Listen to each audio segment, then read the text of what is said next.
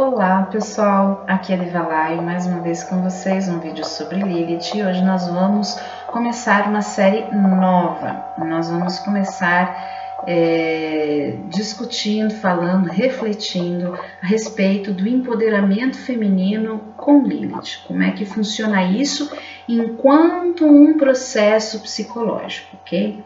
Então, é, esse, essa, essa nova série é, vai ter uma pegada uh, de feminismo, não do ponto de vista do, do radicalismo, ok? E também vai ter uma pegada de jungianismo, né? A gente vai usar um pouquinho de psicologia, psicologia analítica, psicologia profunda para estar tá elucidando alguns processos e ajudando, inclusive, os homens a, a conseguirem sair dessa estrutura de aprisionamento que o próprio patriarcado impõe sobre eles, né? Então, assim, acreditem as meninas ou não, os meninos também não estão felizes.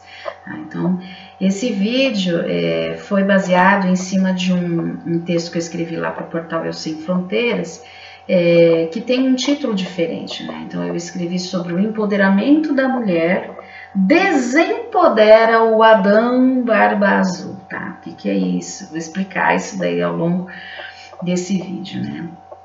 Então, por que Adão e por que o Barba Azul? Né?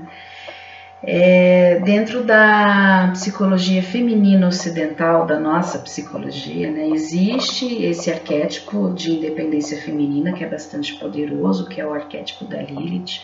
Então, se você está chegando agora, volta lá nos vídeos anteriores que eu falei a respeito do mito, né, o arquétipo de Lilith 1, 2 e 3 é, para você conseguir entender um pouquinho a diferença, né, também o, o vídeo do espectro de consciência de Lilith, para entender a diferença do ser, né, para essa abordagem que a gente está fazendo aqui. Essa aqui é uma abordagem puramente psicológica, tá, galera? Então, eu não vou falar da Lilith enquanto um ser, eu vou falar da Lilith enquanto uma força psicológica feminina, habitante dentro da psique feminina, ok? e também é habitante dentro da psique do homem, mas hoje a gente vai focar mais na mulher, ok? Ela, só fazendo um parênteses, a Lilith habita na psique masculina dentro dos processos da ânima, que é uh, o seu espelho feminino interior. Então a mulher tem o espelho masculino interior e o homem tem o seu espelho feminino interior, se assim a gente pode se expressar. Bom, vamos lá. Ah, então, assim, esse arquétipo né, que a gente tem, ele é herdado da cultura judaico-cristã, como a gente estudou lá nos vídeos anteriores, o arquétipo de Lilith 1, 2 e 3, ok? Então, para quem não conhece Lilith, tá, a sua presença pode ser sentida em, nossas vidas né, quando temos sensações de vazio, tá, para mostrar-nos a escassez para mostrar, mostrar-nos em Lilith, enquanto força psicológica, ela se apresenta na vida da mulher, então mostrando uma ausência de plenitude total. Uh, é lógico que depois de trabalhada, então, ela vai se manifestar como plenitude. Mas antes disso, ela precisa fazer essa força psicológica leva a mulher num caminho assim de limpeza de dores, limpeza de sofrimentos, né? Então, uh, isso, esse processo ele traz muita fadiga quando, principalmente quando a mulher se doa demais para os outros, para a família, para o marido, né? Enfim, para os filhos, né? É, para o trabalho, né? e ela esquece de si mesma. Tá? Então, é bastante comum surgir em seguida da constatação destes automatismos, desses automatismos comportamentais é, sentimentos, necessidades como justiça, mais equidade nas relações com os homens e até mesmo é, a gente começa a ter uma certa aversão à misoginia e uma certa, um certo desconforto em relação ao patriarcado, né? porque inicialmente é, nós não sabemos muito bem, é, a gente sai dessa zona de conforto, mas não sabe como consertar né? Porque a estrutura já está aí, né, gente? É uma estrutura que tem mais de dois mil anos. É, o patriarcado não começou do dia para a noite, então não existe assim antes de Cristo, depois de Cristo, patriarcado. Não, o patriarcado começou antes, né? Então ele foi construído aí em milênios, né? Então é uma estrutura bastante arraigada na nossa psique, tá? É, uh, então, assim, a principal intenção né, do artigo, quando eu escrevi esse artigo, a principal intenção foi esclarecer a respeito dessas amarras sutis do patriarcado e também informar que estas amarras não aprisionam apenas nós, nascidas mulheres, mas também os próprios homens, tá? porque obriga estes homens a seguirem padrões de imposição muito específicos que muitas vezes não têm necessariamente a ver com as suas naturezas e perpetua uma teia de sofrimento que mantém a ambos, homens e mulheres, numa ilusão, numa prisão psicológica, né, num, num interminável jogo de poder, né, gente? É aquela história, né? Onde tem só poder, não tem amor, né? Então, esse, que esse vídeo possa elucidar no sentido de como que você desestrutura isso, né? Então ele é voltado mais para a mulher é, e a gente vai é, ensinar como desestruturar né, é, estes processos dentro da gente, né, trazendo uma percepção maior, até mesmo para que a gente possa é, ajudar os nossos companheiros, os nossos amigos, pais e irmãos, né, homens, filhos homens, né? E também ajudar os próprios homens a desconstruírem, a perceberem quando eles estão fazendo isso, né? Porque às vezes o homem não tem essa percepção. Ele não foi educado por uma mulher que teve essa visão. Então, como é que ele vai saber o que, que ele está fazendo? Né? Então, é muito fácil cobrar. Então, como eu disse no início desse vídeo, esse vídeo tem uma pegada de feminismo, mas não é radical. Então, vamos lá, tá? É, é, muito importante, antes da gente começar a desestruturar o conceito todo, entender o que, que é patriarcado. O que, que é patriarcado? Tá? Então, quando se fala em patriarcado, nós estamos nos referindo a um conjunto de práticas que foi instituído há milênios atrás, cujos perpetuadores mantêm-se na ignorância e estão interessados em manter as mulheres sob o domínio dos homens, porque acreditam que os homens são de fato superiores. Assim, não se trata, e é nesse ponto que eu quero chegar novamente para reforçar a ideia uh, de que a gente está trabalhando um conceito de equidade aqui, não de competição, ok? Para quem acha que Lilith foi competitiva dentro da, da lenda hebraica, não, ela brigou por igualdade, ela brigou por equidade, tá? Então, quem não, não conhece a lenda de Lilith, volta lá nos vídeos anteriores, o arquétipo de Lilith 1, 2 e 3, para entender do que eu tô falando, depois volta aqui, tá? Então, assim, uh, não se trata de um grupo de homens conspiradores, como pode aparentar, Tá? E isso não é também teoria da conspiração.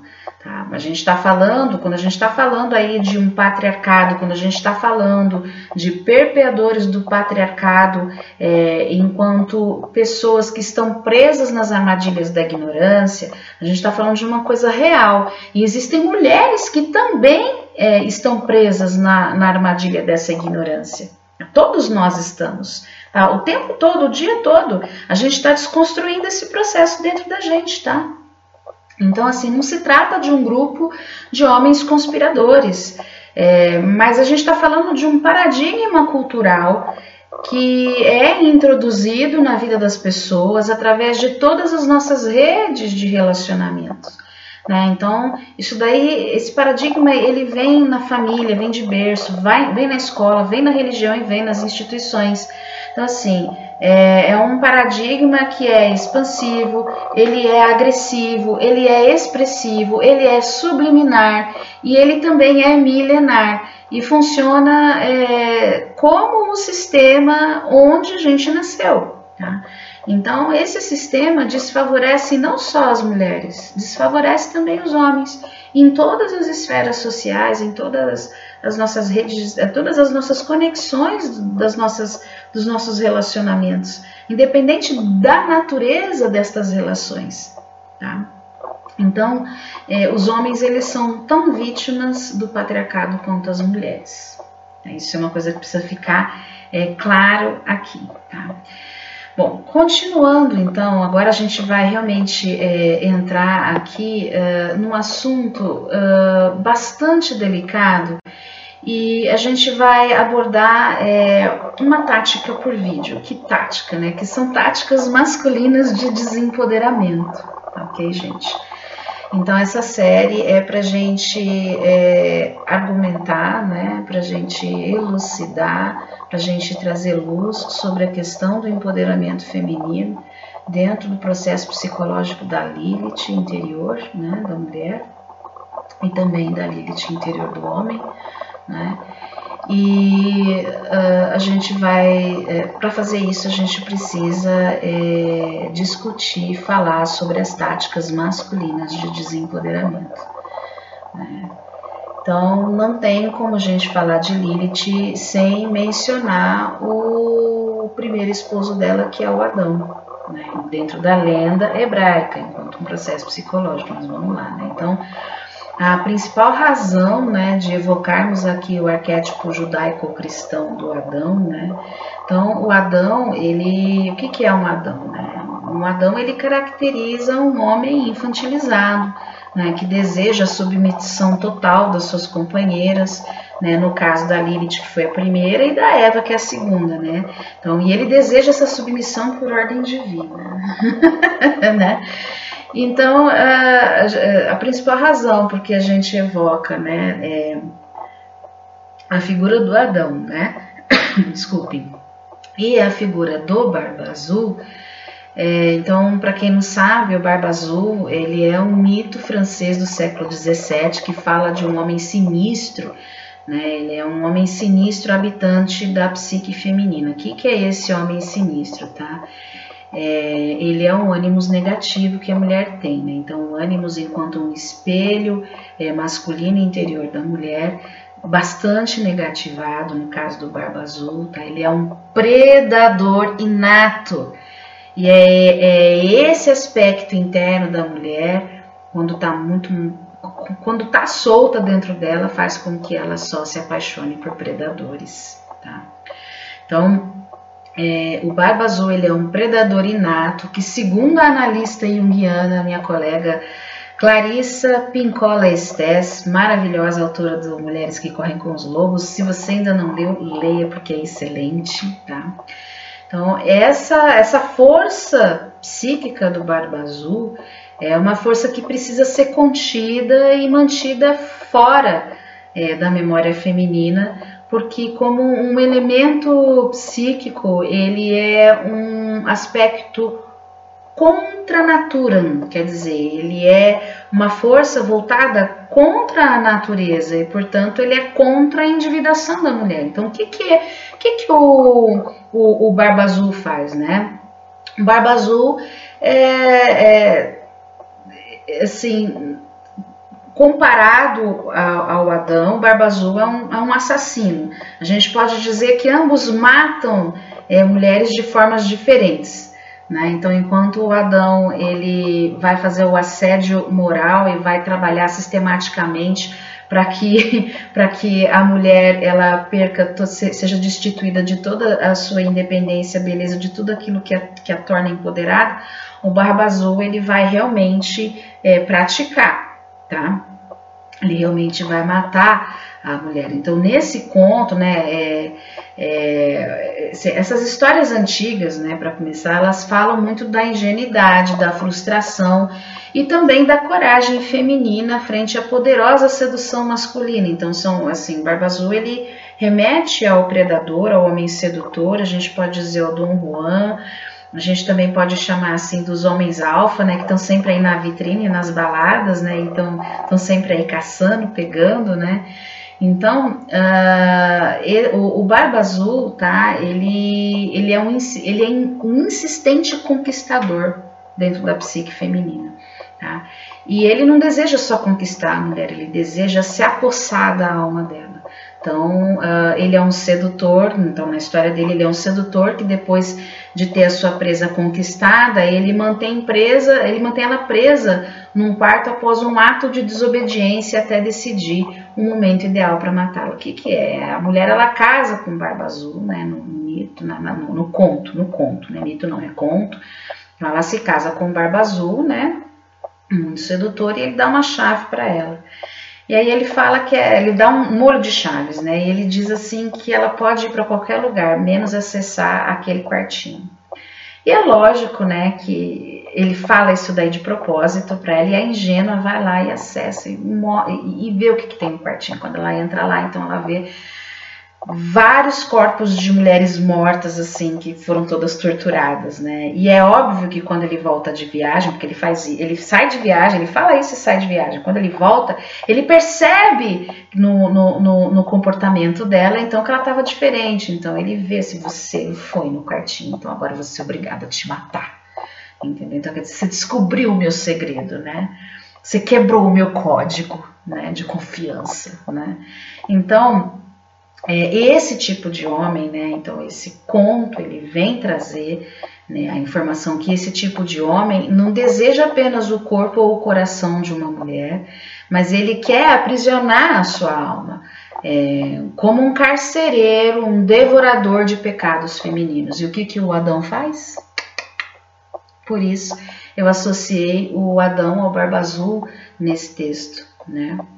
E esse é um fator bastante arquetípico vinculado no patriarcado, que é a posse, tá, gente?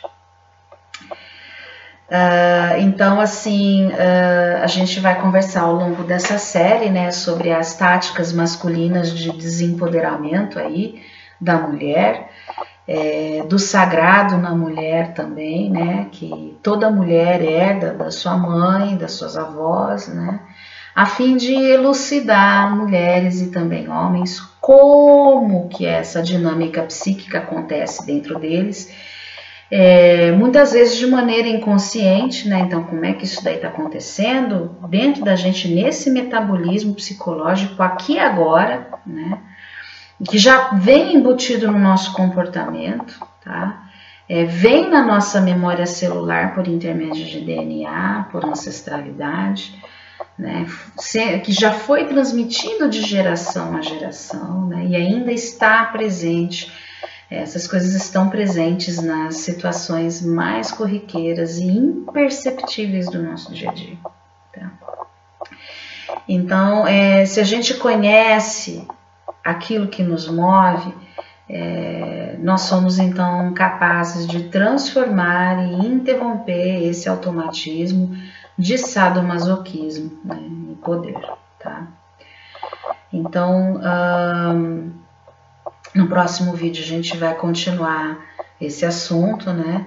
E que sempre no desejo, né, de que nós possamos ser é, ponderados, lúcidos, tá? É, para perceber que nem sempre as nossas relações elas são pautadas é, exatamente com os exemplos que eu vou dar aqui. Não é só desse, então assim, sem radicalismos, ok? É, isso daqui é para gente trazer luz, né? Para gente trazer conhecimento. A ignorância escraviza. Ignorância escraviza. Conhecimento liberta, tá? Então, que a gente não se insufle de raiva, que a gente não crie contendas nas relações, né? Que nós possamos priorizar a harmonia, a consciência sobre como administrar os nossos comportamentos, as nossas emoções, os nossos pensamentos, os nossos automatismos, tá? Nas questões de gênero, ok? E, se necessário, que cada um possa buscar o seu auxílio terapêutico também, ok? Então, fica aqui a, a, abertura dessa série e no próximo vídeo então a gente vai falar sobre a tática da persuasão. Até breve, pessoal. Gostei muito de estar aqui com vocês. E uh, se você é, gosta do meu material, se você gosta dos meus vídeos, se inscreva no meu canal. É, dê um like, dê um joinha nesse vídeo. E também aperte o sininho, que eu não sei em qual dos lados aí que está localizado aí embaixo do vídeo, porque assim você recebe uma notificação toda vez que eu, que eu coloco um vídeo novo. E também isso me ajuda pra caramba, tá? E ajuda também nesse processo aqui no, no projeto do Psicopompo de Lilith, tá bom? Namastê para quem ficou até aqui e até a próxima!